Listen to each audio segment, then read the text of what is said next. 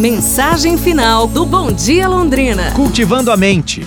Numa vila distante, um sábio mestre convidou seus discípulos para uma lição. Ele mostrou a eles duas sementes idênticas. Uma semente ele plantou num solo fértil e a outra num solo pedregoso.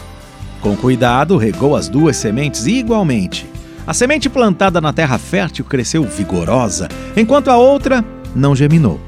Os discípulos confusos perguntaram então ao mestre e ele explicou: Assim como a semente que precisa de um solo fértil para crescer, nossos pensamentos e ideias precisam de um solo fértil em nossa mente.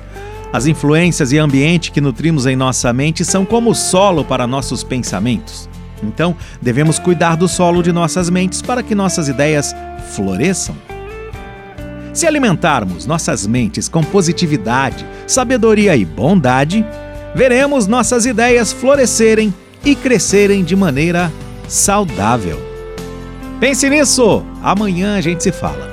Um abraço, saúde e tudo de bom!